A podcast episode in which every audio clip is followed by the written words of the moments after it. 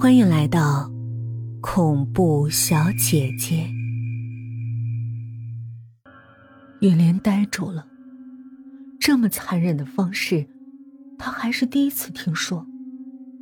但是面前这漂亮的发夹，又让她如此难以割舍。几经徘徊，她终于咬了咬牙：“这发夹，我我要了。”得到发夹之后的风光，是难以言说的。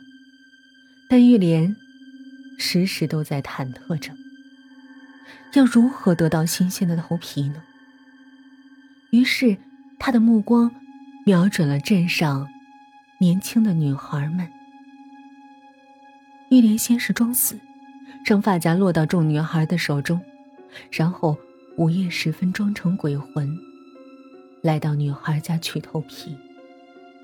让他没想到的是，他还没来得及动手，女孩们已经开始互相残杀了。以阿娟为例，她最先下了毒，而自己也没得到好下场。他们的头发大面积的脱落，变得越来越丑。只有轮到他们戴发夹的时候，他们才能勉强美一阵子。不过，这并不妨碍玉莲去取他们的头皮。玉莲正好趁着他们脱发的机会，将那些新鲜的头皮剥落下来，好好的保存，以备常用。那些可怜的女孩以为这一切都是自己自作自受，却全然不知道背后的黑手。啊，我讲完了。栾婷婷长长的吐了一口气，因为她的故事。是在韩小芳和李楠的基础上延续的，所以他确定自己的故事将会是最好的。接下来，那个漂亮的发夹就是自己的了。李楠和韩小芳不得不承认，栾婷婷的故事是最好的。但是，当栾婷婷的手再次落到发夹上的时候，两个女孩的心像要被撕碎了一般。出乎意料的默契，他们对视了一下，然后狠狠的击落了栾婷婷手里的发夹。之后，胖胖的李楠压在栾婷婷身上，而韩小芳则死死的掐住了栾婷婷的脖子，用力，用力，一直用力，直到栾婷婷再也动不了为止。一切又归于平静。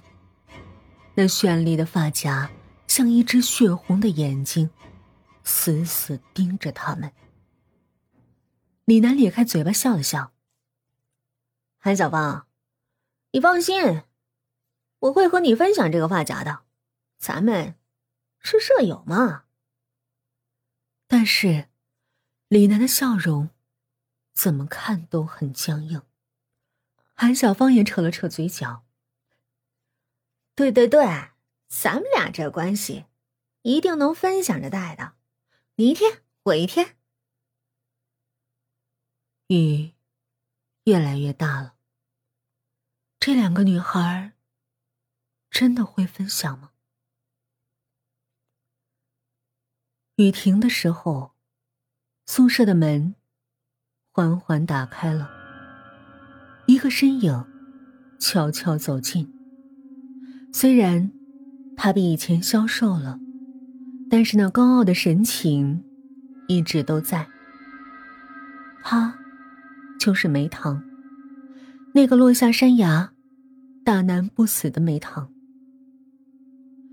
梅堂看着地上三具横陈的尸体，对刚刚发生的一切心知肚明。这是他意料之中的。从山崖坠下。死里逃生之后，他就知道，迟早会是这个结果。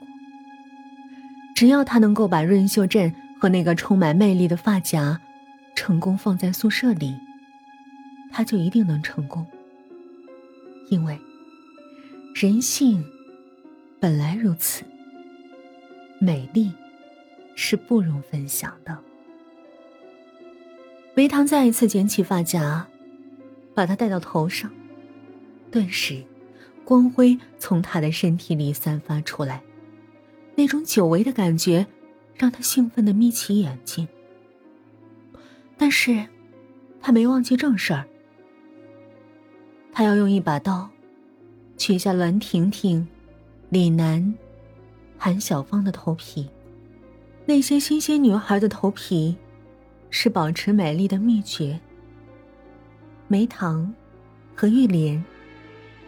是如此相似，是吗？那是因为，他们本来就是同一个人。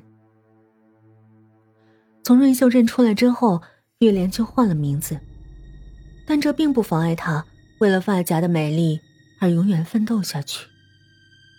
美丽不容瓜分，所以她选择用一种恶毒的方式喂养她的美丽。无论发生了什么。他都会坚持下去，因为那是无法抵抗的诱惑，而这种诱惑永远不能让人分享。